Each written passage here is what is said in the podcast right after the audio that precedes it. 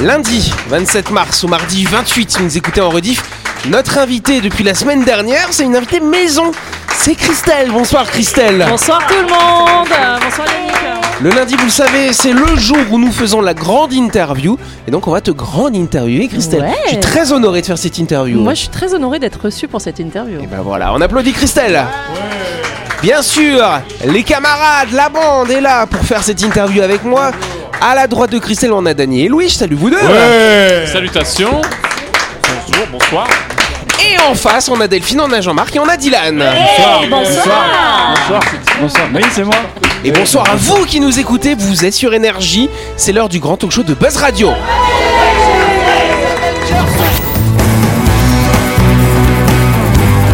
Buzz Radio, le talk show où on parle actu avec humour et bonne humeur, en compagnie de Yannick et son équipe du lundi au vendredi à 18h30, rediffusion à 12h. Buzz Radio avec le Café Del Paps, votre French Bistro dans un cadre exceptionnel dominant la baie à Nouville. Réservation au 24 69 99. Buzz Radio, c'est sur énergie.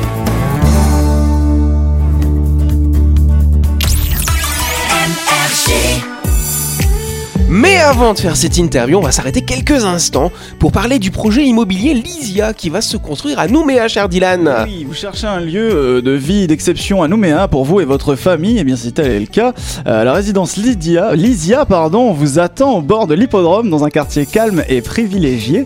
Cette petite copropriété de standing vous offrira une intimité totale à l'abri des vents dominants et sans aucun vis-à-vis. Ne laissez pas passer cette opportunité de vivre dans un environnement exceptionnel. Exactement. Exceptionnel. Je pensais que t'allais, que t'allais nous le rapper, tu vois. Ah, c'est pas tous les jours, mais Lydia. c'est- Lysia, cher Jean-Marc, c'est le nom de la résidence. Et si tu veux acheter un appartement pour toi ou peut-être pour le mettre en location, bah, Lysia sera livré. On livre Lysia, nous voilà. À la fin du premier semestre 2024, plus d'infos, contactez l'agence Plein Sud au 24 07 27 ou l'agence La Croix Immobilier au 27 40 40. 27 40 40. Ah, la grande. Vous avez vu, elle tease elle-même sa propre grande interview. Il y a des réflexes hein, quand même. C'est hein. ça, Mais ce ça. soir, tu n'es pas chroniqueuse. Oui, je sais. Tu es invité C'est ça, je suis pour parler d'un sujet ô combien important. important, important et méconnu, et méconnu, trop Mm. méconnu. Effectivement, ce sujet, c'est l'endométriose. C'est ça. C'est décris-nous. euh, alors peut-être, avant de l'écrire de manière peut-être médicale, comment tu l'as vécu euh, en quelques mots cette endométriose? Euh, déjà, pour- quand on, a- on m'a diagnostiqué, c'était pas une surprise. Je me doutais parce que j'ai toujours eu l'habitude d'avoir mal et, Mm. euh, et en fait, bah, les douleurs ont changé, les douleurs se sont intensifiées et euh, elles sont devenues insupportables. Là, je me suis dit bon, euh, ça peut pas être un nouveau kyste hein, parce que c'est pas ça la douleur d'un kyste et euh, Donc c'est des douleurs où du coup? au ventre. Donc c'est, euh, j'avais l'impression qu'on m'enfonçait des aiguilles chauffées à blanc dans le ventre. Enfin, c'était, c'était euh, horrible quoi. Non, bah en fait, moi j'ai pris des anti-inflammatoires toute ma vie Mhm. pendant mes règles parce que je savais que j'allais avoir mal, donc j'avais mon petit cacheton euh, prescrit, euh, pas le pas le doliprane, hein, ça fait rien. On dit pas les marques. Mais euh, non, c'est un truc prescrit sur ordonnance, anti-inflammatoire, très puissant, et, euh, et je le prenais. J'anticipais même la douleur. Je dis, ah pensais, tiens, tu pensais que cette douleur venait des règles. Ah bah pour moi oui parce Ouais. que bah de toute façon les règles à la base c'est douloureux c'est pas c'est- c'est c'est c'est normal que ce soit douloureux mais que ça te fasse souffrir autant non c'est là Donc que c'est pas normal décidé de consulter parce que ça te faisait bah là vraiment j'ai dit, mal. à- j'ai dit à mon gynéco, je dis là il y a un truc qui va pas. Hein. Il me dit ah peut-être t'as peut-être un kyste. Je dis j'ai peut-être un kyste, mais j'ai peut-être aussi autre chose parce que là les douleurs c'est pas les mêmes. C'est je reconnais quand j'ai un kyste, je les sens les kystes, mais là non. Donc si on réexplique rapidement quand même ce qu'est l'endométriose, ce qu'est l'endomètre peut-être, hein, parce qu'on a eu la question la semaine dernière. Euh, en fait, vous avez l'utérus, hein, l'appareil euh, génital féminin, l'appareil reproducteur, hein, n'est-ce pas Voilà. Et effectivement, la paroi intérieure hein, de cet utérus, c'est ce qu'on appelle l'endomètre, et c'est une, euh, c'est un tissu finalement euh, qui va réagir en fonction des cycles hormonaux. On dit toujours les femmes, elles ont euh, des cycles, les cycles sexuels, le cycle menstruel.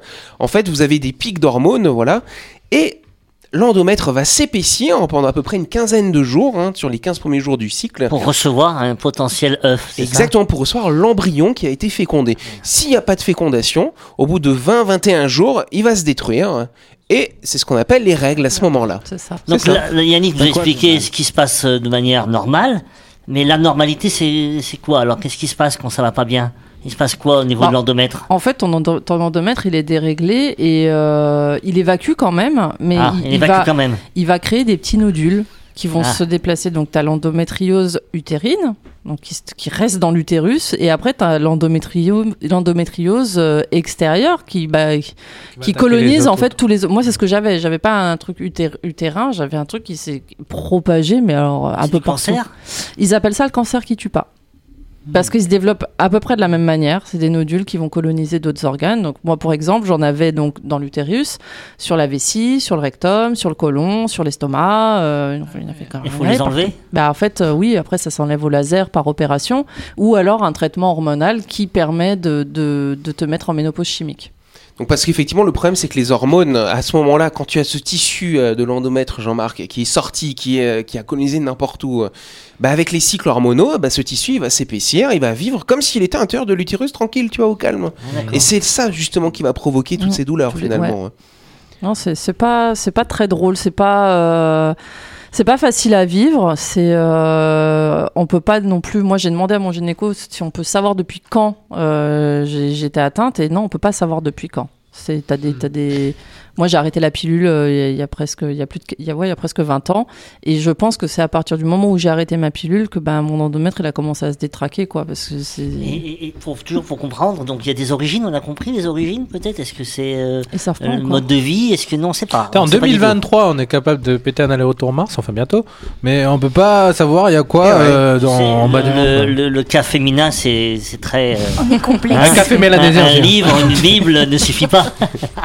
non, alors mais- comment ça s'est passé? Donc je crois que c'est en 2018 c'est ça que tu as eu euh, une première opération? En fait, j'ai eu une, une célioscopie suite à la découverte d'un kyste qui faisait 5 cm. Un kyste sur quoi, du coup? Sur un ovaire. d'accord Donc c'était, euh, j'ai j'ai toujours eu des kystes sur les ovaires puisque c'était mon quotidien. Et, euh, et en fait, le gynéco m'a dit, bah, soit on attend qu'il se résorbe, soit on opère. Je lui ai dit, bah, de toute façon, euh, moi j'ai mal, hein, donc. mais le euh, kyste n'a rien à voir avec l'endométriose aussi. bah, en fait, la- la- la- l'endomé- l'endométriose, euh, il y a un rapport. Tu vois, si tu fais des kystes à répétition, c'est qu'il y a déjà un souci. Et en fait, c'est aussi une des causes de l'endométriose. D'accord. Et, euh, et du coup, je dis non, non, mais là, il y a, il y a quelque chose qui va pas parce que c'est c'est pas la douleur que j'ai habituellement. La douleur, elle s'est intensifiée depuis le début de l'année et, et là, ça devient insupportable. Donc, il m'a il m'a dit, bah, si tu veux, on opère pour le kyste et on fait une chire exploratrice pour voir s'il n'y a pas autre chose. Donc, c'est comme ça qu'on est parti. Et quand il a, euh, quand il a fait la cellio pour enlever le kyste, alors la cilioscopie justement on explique c'est Ah trois trous dans le ventre c'est ça? C'est ça, au nombril euh, Voilà. et sur les côtés pour euh, bah, passer Pour une caméra explorer. et puis pour aller euh, passer les outils, quoi. alors je vois, je vois Dani qui fait les grands yeux justement c'est beaucoup moins invasif que t'ouvrir comme une truite Bah, Ouais. en fait, c'était ma deuxième cellio. Donc, je me suis dit, chouette, euh, il va opérer au même endroit. Non, j'ai du coup, j'ai deux cicatrices au nombril et puis j'ai deux cicatrices de chaque côté, euh, rapport aux deux opérations. Et- c'est et bien là- tu, tu peux faire des dessins tu C'est relis les ça, points après c'est ça, on relie les points chez moi. Et, C'est des étoiles.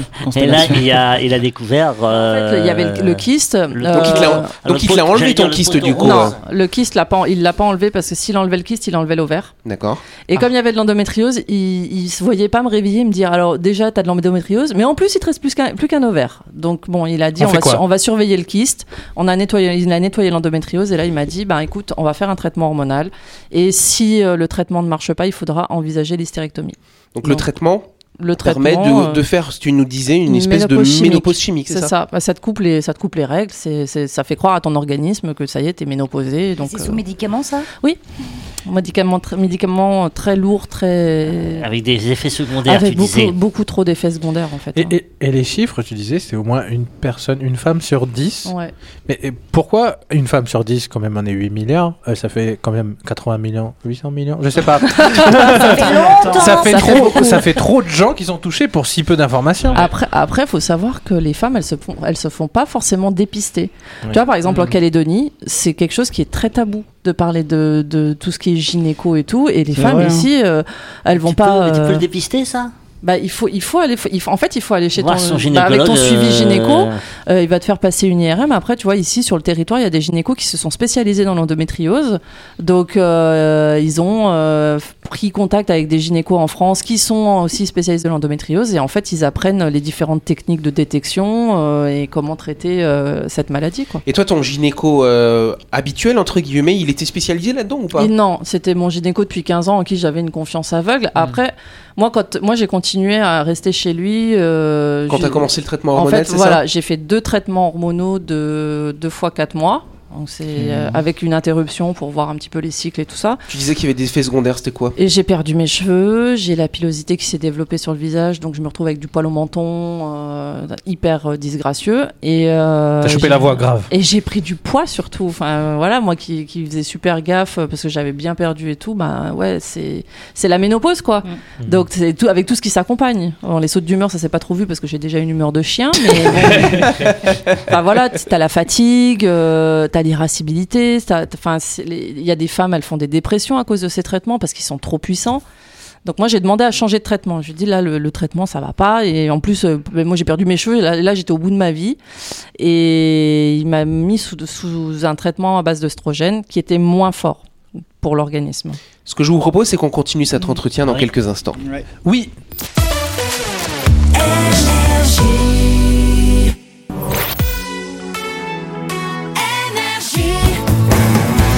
Buzz Radio, en compagnie de Yannick et son équipe, c'est avec le Café Del Paps, votre French Bistro à Nouville. Buzz Radio, c'est sur Énergie. Buzz Radio deuxième partie, en ce lundi 27 mars ou ce mardi 28 si vous écoutez la rediff, nous allons tout de suite continuer la grande interview de Crystal. Effectivement, on est en train de parler euh, de l'expérience. Attention, hein, euh, t'es pas médecin. Non, moi, je suis absolument pas médecin, c'est un un témoignage. témoignage. Ouais. Tu nous racontes ce que tu as vécu finalement. ça, Tu nous ça. disais, voilà, endométriose, première opération par endoscopie. Mm. On n'a pas fait grand chose, on a un petit peu nettoyé finalement. Ensuite, deux cycles de traitements hormonaux. Oui. Et ensuite, qu'est-ce qui s'est passé Bah du après, coup, euh troisième cycle avec un traitement à base d'œstrogène. Et après, ben, IRM de contrôle pour voir si tout va bien, parce que moi, j'en pouvais plus des traitements. euh, puis déjà, je, déjà prendre de l'actifette pendant quatre jours, j'y arrive pas. Alors des traitements sur six mois, encore moins. Et puis c'était surtout, euh, ça veut dire que là, je vais être sous traitement jusqu'à la ménopause. J'ai 40 ans. Euh, non, pas 10 ans de traitement. Et puis pour peu que je sois ménopausée très tard, c'est encore euh, plus long. Ouais, Et- 15 ans, quoi. Ah non, c'est bon. Enfin, tu- des- moi, je, je suis pas pour prendre des cachets comme ça euh, Bah ouais. à- tout le temps. Donc, euh, du coup, bah, je lui ai dit, de toute façon, si le, si le traitement il marche pas, si on se rend compte qu'il y a encore de l'endométriose, bah là, on- ce sera radical, on enlèvera tout. Enfin, moi, je pouvais plus vivre avec tous ces traitements. C'était trop, euh, T'as trop pas lourd. d'enfant toi, Christelle Non. La question, elle s'est posée justement quand on a envisagé l'hystérectomie et donc mon mari on a pas- parlé quand la première fois de l'hystérectomie Quand euh, on a détecté. euh, Quand on m'a détecté en endométriose, on m'a dit si le traitement ne marche pas, il faudra peut-être envisager une hystérectomie. Donc si tu as un désir d'enfant, parle-en avec ton mari dès maintenant pour voir parce que ça veut dire que T'aurais pu, tu aurais pu faire un enfant ou pas? Ouais, avec euh, pour peu que ça marche. En faisant Ouais. des FIV. Donc là, ça veut dire euh, traitement Ouais. hormonal, euh, ouais. des piqûres, euh, des, des tests et compagnie. Moi, je concevais pas de faire un enfant comme ça. Et toutes les douleurs de l'endométriose en plus. Voilà, moi si j'avais dû en avoir plus. un enfant, ça aurait été euh, naturel. Après, je, je voulais pas partir là-dedans parce que c'est trop lourd. Et euh, mon mari m'a dit euh, bah, c'est ton corps, c'est toi qui décides. Mais il est très bien, ton mari. Oui, voilà. Euh, on est un petit peu à deux, donc ça se décide à deux de faire un enfant. Et je, je voulais pas partir là-dedans. Donc on a dit bon allez, c'est niette, on en fera pas, euh, on n'en aura pas, on vit très bien sans, et, euh, Ouais. et puis on verra après les traitements comment ça se passe. Et, et vas-y. Euh, oui, non, je voulais poser une question par rapport au prisme du couple, justement. Comment traverser l'endométriose à deux? Comment avancer malgré ça Alors moi j'ai- la chance d'avoir un mari extraordinaire. Euh, S'il n'avait pas été là, je sais pas si je l'aurais traversé de la même manière. Il m'a Mhm. soutenu depuis la détection, euh, les coups de mou, les, les pleurs, les crises, les cachets, les sautes d'humeur. Enfin, il est il est formidable mon mari. Bravo Et J'ai la chance j'ai la chance de l'avoir à mes côtés. On embrasse Coco. ouais.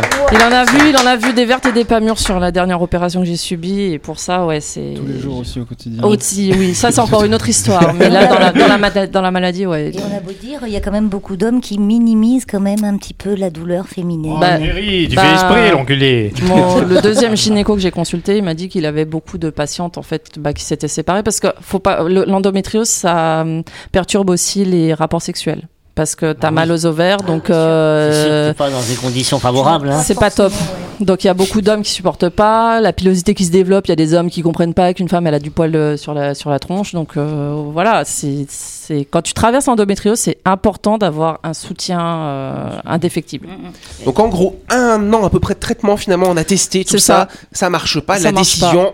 Donc On j'ai été, été consulté un, donc un gynéco spécialisé dans l'endométriose. euh, Ici, localement? Localement. Et euh, donc il m'a dit effectivement tu as toujours de l'endométriose. Et il m'a, il m'a proposé, enfin, je lui ai dit, moi, de toute façon, c'est fini les traitements, c'est, euh, on enlève tout. Je, je veux plus, c'est bon, j'en ai marre. Je veux euh, avancer, je veux passer à autre chose. Donc, il m'a proposé l'hystérectomie avec préservation, c'est-à-dire qu'il m'enlevait l'utérus et le col de l'utérus et il préservait mes ovaires. Parce que j'étais trop jeune pour être ménopausée et euh, avec la préservation des ovaires, je continue à avoir des cycles hormonaux. Donc, pas encore tout à fait ménopausée, quoi. Et donc, t'es passé euh, Et sur donc la je suis table. passée sur la table, on m'a tout enlevé. J'ai fait trois jours en unité de soins continus euh, sous surveillance. L'endométriose, t'en avais partout? Euh, J'en avais partout, ouais, la vessie, euh, le côlon. Le côlon, ils ont pensé que j'avais un cancer parce qu'il était atrophié à cause de l'endométriose. Écrasé, en fait, c'est ça Il était complètement compressé en fait sous l'endométriose. Donc le médecin il m'a demandé euh, mais euh, vous allez à la selle tous les combien? Parce que votre côlon il était vraiment pas dans un bon état. Je dis bah normal euh, tous les quatre jours. Non c'est pas normal tous les quatre jours. Effectivement. Bah, c'était ma, c'était mon quotidien depuis toujours en fait et, euh, et, et en fait depuis j'y vais quatre fois par jour. Ah oui, d'accord. Donc ça va mieux. non mais voilà, euh, hormis tout ça, cette opération elle m'a sauvé la vie parce que si j'avais pas subi une hystérectomie, mon côlon aurait peut-être éclaté.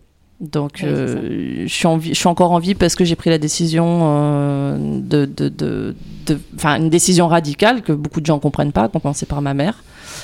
Qui voulait des petits enfants Bah, qui voulait des petits enfants, voilà, qui voulait que je me fasse suivre en France, pas confiance avec le système médical calédonien et. Eh, mais ça va, euh, on a le courant ici. hein. voilà. et du coup, euh, du coup, euh, je lui ai dit, tu vois, je, je vais pas garder un organe qui ne me sert à rien et qui me fait souffrir pour te faire plaisir. Donc Et euh, c'est là où finalement tu te connais toi et tu sais ce qui est bon pour toi. voilà, c'est pour ça qu'en fait, moi, les, les- je veux parler de cette maladie pour que les femmes elles prennent conscience que c'est une maladie dont on ne meurt pas encore, mais qui peut avoir des conséquences dramatiques. Parce que si mon côlon avait écla- éclaté, peut-être que j'aurais fait une septicémie et que je serais morte, Mhm. ou peut-être que j'aurais une poche fécale. Donc euh, je sais pas ce qui À est le mieux. Voilà. Donc, euh, donc voilà, il faut, faut, qu'on- faut que les femmes elles écoutent leur corps, faut qu'elles euh, écoutent leur douleur et qu'elles elles- et qu'on- quand on leur dit c'est normal d'avoir mal, et ben qu'elles se disent non c'est pas normal d'avoir mal et d'a- d'avoir les bons conseils et d'aller voir les bonnes personnes. Et au jour d'aujourd'hui, c'est quoi À la ce jour. situation? Ah je vis bien. Je, C'est je totalement, revis. Ah, euh, bah en fait j'ai oublié que j'ai eu des règles, j'ai oublié que j'ai eu mal. euh, Ça a duré trois ans en fait, en gros, tout ça, non? Plus. De 10 2018 à 2020, deux Ah, ans. Mm. Deux ans. Mm. Ah, ok. deux ans, mais ça a été, ça a été douloureux.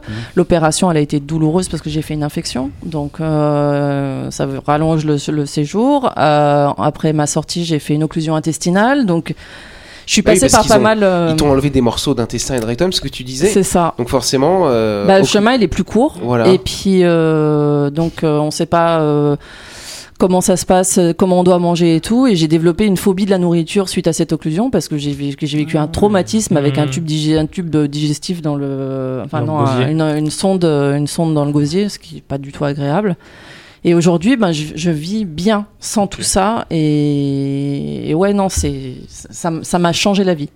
Par contre, il y a quand même, quand on, t'a, quand on a fait, si on revient dans l'historique, hein, après la première intervention, où on te dit c'est de l'endométriose et il va peut-être falloir enlever l'utérus, comment tu l'as pris cette information? Bah, au début, j'ai pas percuté parce que je sortais de l'opération, j'étais encore dans le gaz. Et, euh, et c'est en sortant de la clinique, euh, j'attendais dehors avec mon mari. Et puis là, je, je dis, ouais, tu te rends compte, l'hystérectomie, on va m'enlever l'utérus. Et là, je fonds en larmes parce que je me rends compte que bah, enlever l'utérus, c'est une part de féminité qu'on m'enlève.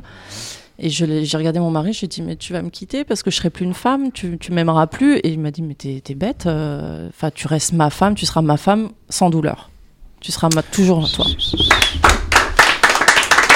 Il est bien ce mec, hein Ouais, j'ai de la chance. Et- Ouais, moi aussi, ça me touche pour de vrai. Et euh, effectivement, tu es passé par là parce qu'il y a peut-être des femmes qui nous écoutent ce soir, Ouais, euh, qui sont dans, qui sont en train de franchir. je suis ému, en train de franchir ces étapes finalement, euh, comme toi. Après, moi, j'ai choisi la plus radicale de toutes parce Ouais. que euh, parce que à 40 ans, je ne voulais pas passer par la case bébé. Euh, je sais qu'il y a des femmes qui ont moins de 30 ans qui sont atteintes d'endométriose et j'aimerais leur dire en fait, c'est pas la fin. C'est elles peuvent se faire traiter, elles peuvent espérer avoir des enfants. C'est enfin, c'est pas. euh, il faut se battre, il faut euh, il faut consulter les bonnes personnes, il, il faut y croire parce qu'il y a des femmes qui ont de l'endométriose et qui ont, qui ont réussi à avoir des, des bébés sans faire de FIV euh, qui sont passés par la FIV. Mais chaque femme est différente. C'est, euh, il faut pas, il faut pas abandonner, il faut pas se laisser abattre. Moi, j'ai choisi la, la solution la plus radicale parce que je suis comme ça, parce que voilà, j'avais envie de passer à autre chose. Et tu te sens moins femme? Pas du tout. L'endométriose ne tue pas, mais l'endométriose handicap, c'est handicapant pour une femme de, de devoir prendre de la morphine, de rester allongée, d'avoir des règles pendant 20 jours. Vous imaginez la fatigue Vous saignez pendant 20 jours Surtout ça, et après rester agréable avec les gens, quoi. Voilà, et puis, ah, mais c'est Oh, bon. tu tires la euh, gueule, mais voilà. frère. Moi, je travaillais avec, euh, je travaillais avec une, une fille qui avait de l'endométriose et on travaille donc en centre aéré et tout ça. Et il y avait un- une semaine où elle a fait un malaise. Ouais, en mais plein, euh, plein boulot, devant les enfants. Et même quand on travaille au bureau ensemble, euh, quand on travaillait au bureau ensemble, euh, elle sentait qu'elle commençait à avoir mal. Du coup, elle prenait 2-3 jours et on la voyait pas au bureau. ça. euh. Mais moi, j'avais des sueurs froides hein, dues à la douleur. Hmm. Donc c'était, euh, j'avais les quand, je- quand tu conduis puis que tu as des crampes. Hmm. Et un jour, mon gynéco il m'a dit en fait la douleur, de- les douleurs que vous avez, ça s'apparente à des contractions lors d'accouchement. Hmm. Donc je sais pas si vous imaginez, enfin non, vous, vous pouvez pas savoir. Moi, Si, j'imagine si, bien. complètement. Mais tu- Delphine, toi qui as des enfants, imagine ça tous les mois. Non, C'est pas possible, tu peux pas vivre comme ça. Donc après, tu as des femmes qui. Enfin, moi, je supporte bien la douleur, donc c'est pour ça aussi que j'ai traversé ça aussi longtemps. Mais le gynéco, quand, euh, quand je me suis réveillée de la, de la laparotomie, il m'a dit Je sais pas comment vous avez fait pour supporter tout ça. Mon mari l'a regardé, il a dit bah, Je crois qu'elle a fait comme toutes les femmes, mais en fait, elle l'a supporté en silence. Mm, c'est ça. Et, euh,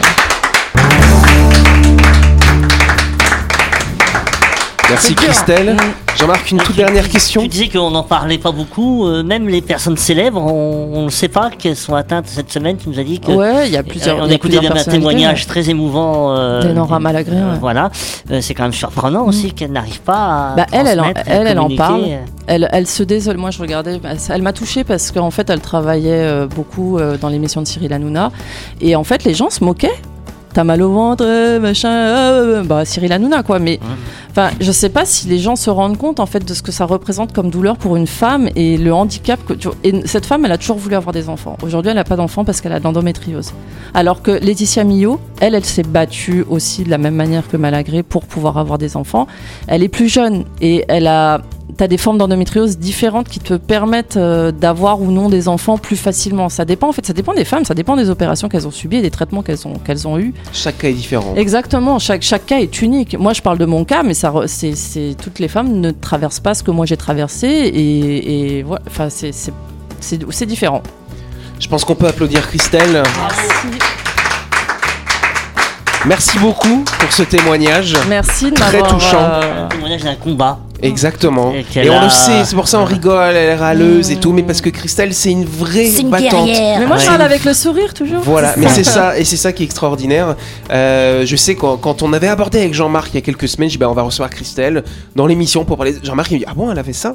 Eh oui. Et voilà. Ouais, Parce que quand on la euh, voit comme ça, on se doute pas par quoi tu es passé. Ouais, bah, c'est parce que je. Et je pense que beaucoup de femmes comme ça finalement. Ouais, mais c'est malheureux. Après, moi, je tiens, je tiens à te remercier de m'avoir permis de, de témoigner là-dessus parce que moi, je, je, je, je trouve que c'est important. J'ai pas de tabou, j'ai pas de honte à parler de ça parce que je veux que les femmes, elles, elles, elles se sentent concernées et qu'elles se fassent dépister et qu'elles prennent pas ça à la légère parce que c'est des maladies qui sont graves. Donc, euh, il faut, il faut en parler et que ben voilà sur le sur le, le fil de l'émission, euh, si vous laissez des messages, je- je répondrai et avec plaisir. euh, Et bah, le rendez-vous est pris en tout cas. Merci beaucoup Christelle pour ce témoignage. Et c'est la fin de cette émission. Merci de nous avoir suivis. Buzz Radio, c'est tous les soirs euh, sur cette antenne, bien sûr, à 18h30 ou à midi. Donc vous pourrez réécouter euh, en détail cette interview demain. Merci beaucoup Christelle, merci les camarades. Merci à vous. Et à demain. Merci beaucoup.